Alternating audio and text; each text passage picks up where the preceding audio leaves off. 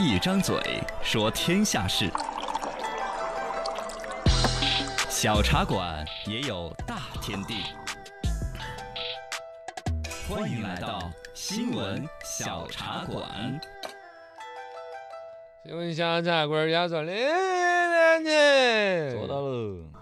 张宏文老师请坐，这里给你安了个坑 张文红，啊，张宏张红红就张文张红，张文红，哦，这两天出了一个网上微博传的一个帖子，传的沸沸扬扬，说的嗯是张老师，大家知道吗？抗击新冠肺炎，这是哦了不得的贡对，献。贡献很大。啊！结果突然出了一个新闻，其实有点负面。怎么就是他本来他在上海一个医院上班嘛，对说他去无锡上班了。那为什么去无锡呢？嗯无锡市政府给了他套房子，嗯湖景别墅，哎呀给了现金哦一千两百万，啊还给了研究资金五千万。哦，然后咔，那个消息一出就刷了屏了。是其实出来两个信息，一个从上海跳无锡去了，嗯第二个给了房子了，挣了钱了，反正就让人说的那酸溜溜那个劲儿吧。啊，其实这事情人家马上就澄清了的。对，呃，这个医院无锡那边是无锡的第五人民医院方嗯面接受的这个事儿，然后人家马上辟了个谣，说实际情况是这样子的。首先，这叫柔性引进，是一种哎人才引进的，就是对。确实张老师要去无锡上班了，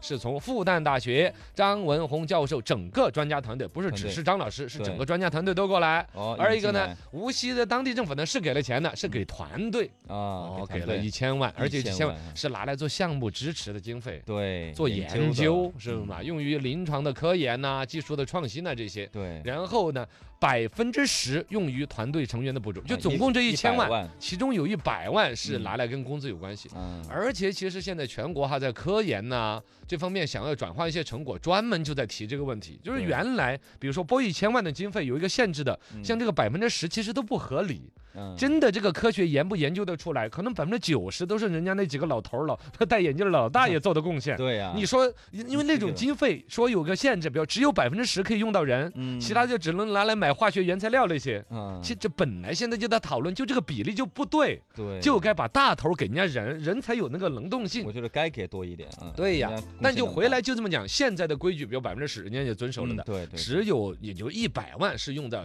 成员身上。对，然后呢，那个张文宏老师那边也赶紧发恰恰发两条微博，说是我嗯们得了上千万的资金的补助，捐出去了，怎么怎么样，就两啊方面解释的已经差不多了。对，这个玩意儿呢，就是那个老话，人红是非多总有那种酸酸的人啊、你说那个人是一个唱歌跳舞的，靠绯闻红了的，你酸他、恶心他也就算了。对，人家这是贡献很大的，，对呀，你又没做什么贡献，你算人家干嘛？这个就有点讨厌。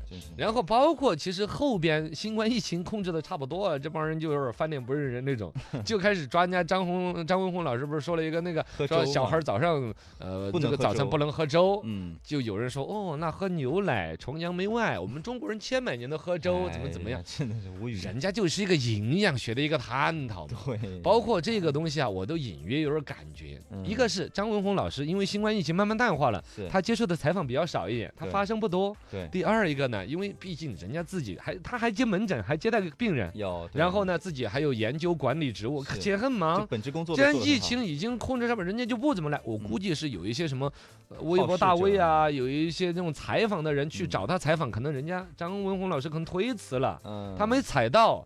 怎么找个东一个西一个捕风捉影来点消息。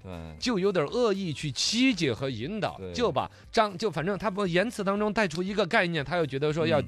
点出张文宏为了钱跳槽啊之类的。舆论之类的啊，嗯这就很坏。总有那种嗯，但最终他没有引导成功嘛。对呀，大家还是聪明的，哦，最终网友还是站到了张老师这一边，是。是是是，确确实实人家的贡献在那儿。对，看就得到有段时间说那个杂交水稻之父嗯，袁隆平老师平老师对。哦，开了一个从三百多万的一个豪车，啊，你看所有老百姓的拍手。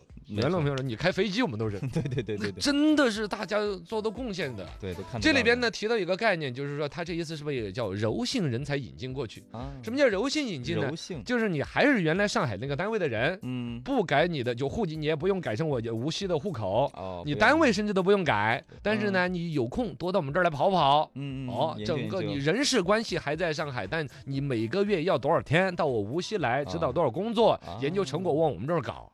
其实嗯全国现在哈抢人才抢的之厉害，柔性引进是一个现在很重要的一个策略。嗯，我跟你讲，三亚都已经推出来季节性休养柔性人才政策。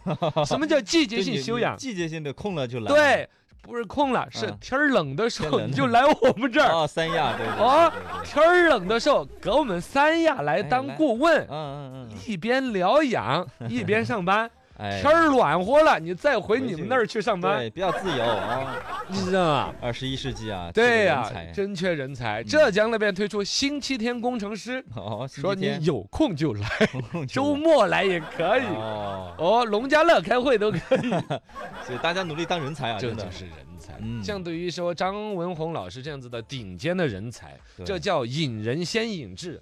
别来就户口本要改，什么条件，像那个椰树椰汁那个，还送个房子，说你等我离开的时候房子要退我们，你小气那样儿我就不对来。人家对物质追求没有那么对呀嗯所以说回来大大方方的做出这种双赢的，只要你把你的精力放过来了，智慧用过来了，为我一方建设做贡献。哎，这里边还另外一个我觉得可喜的变化，就是广大的网友，嗯，最终其实大家越来越更理性的判没，错没错，就是社会容得下这种优秀的人。嗯，你社会容得下了，才会让更多的人愿意去努力，把自己的优秀提升和展示出来。对，优秀的人的能力展现了，最后谁被造福了？我们呢，全社会。没错，以前老话叫木秀于林，风必摧之。嗯，你想，但凡一个人有点才华，稍露锋芒，小荷才露尖尖角，对，你就一个打屁从立上头，你就会让那种有才华的人就不敢施展，是，他就只能韬光养晦。有才华的人不去蹦跶，舞台上跳的全是一些跳梁小丑之辈，嗯。是不是嘛？是那就不行了，所以说，我觉得在这个基础之上，对于优秀的人才呀，现在大家已经有这么包容了，嗯。而且我觉得更宽广的嗯。去往一些偏才、怪才，我们都要包容。哎哎，真的就是你想嘛，往往一个天才就不是那么有时间去刮胡子、去嗯搞造型，对，他可能就会看的有怪，嗯呃，也跟人不会很交往，但他脑子里边个真的就是像那个嗯什么这个《美丽心灵》那个电影那个男主角纳什均衡那个发明者嘛，嗯实际上就是他真正的天才就是那样子的。对，我们整个国家来自于全人类的福祉，其实最终就是像爱因斯坦那种吐舌头的老头搞出来的。特斯拉之类的哦，我们要 允许那种爱吐舌头的老头儿，可蹦的，他甚至不讲卫生，甚至有有嗯。各种其他物平凡人的一些糙点儿、一些缺点都容忍，对，那是全人类之福。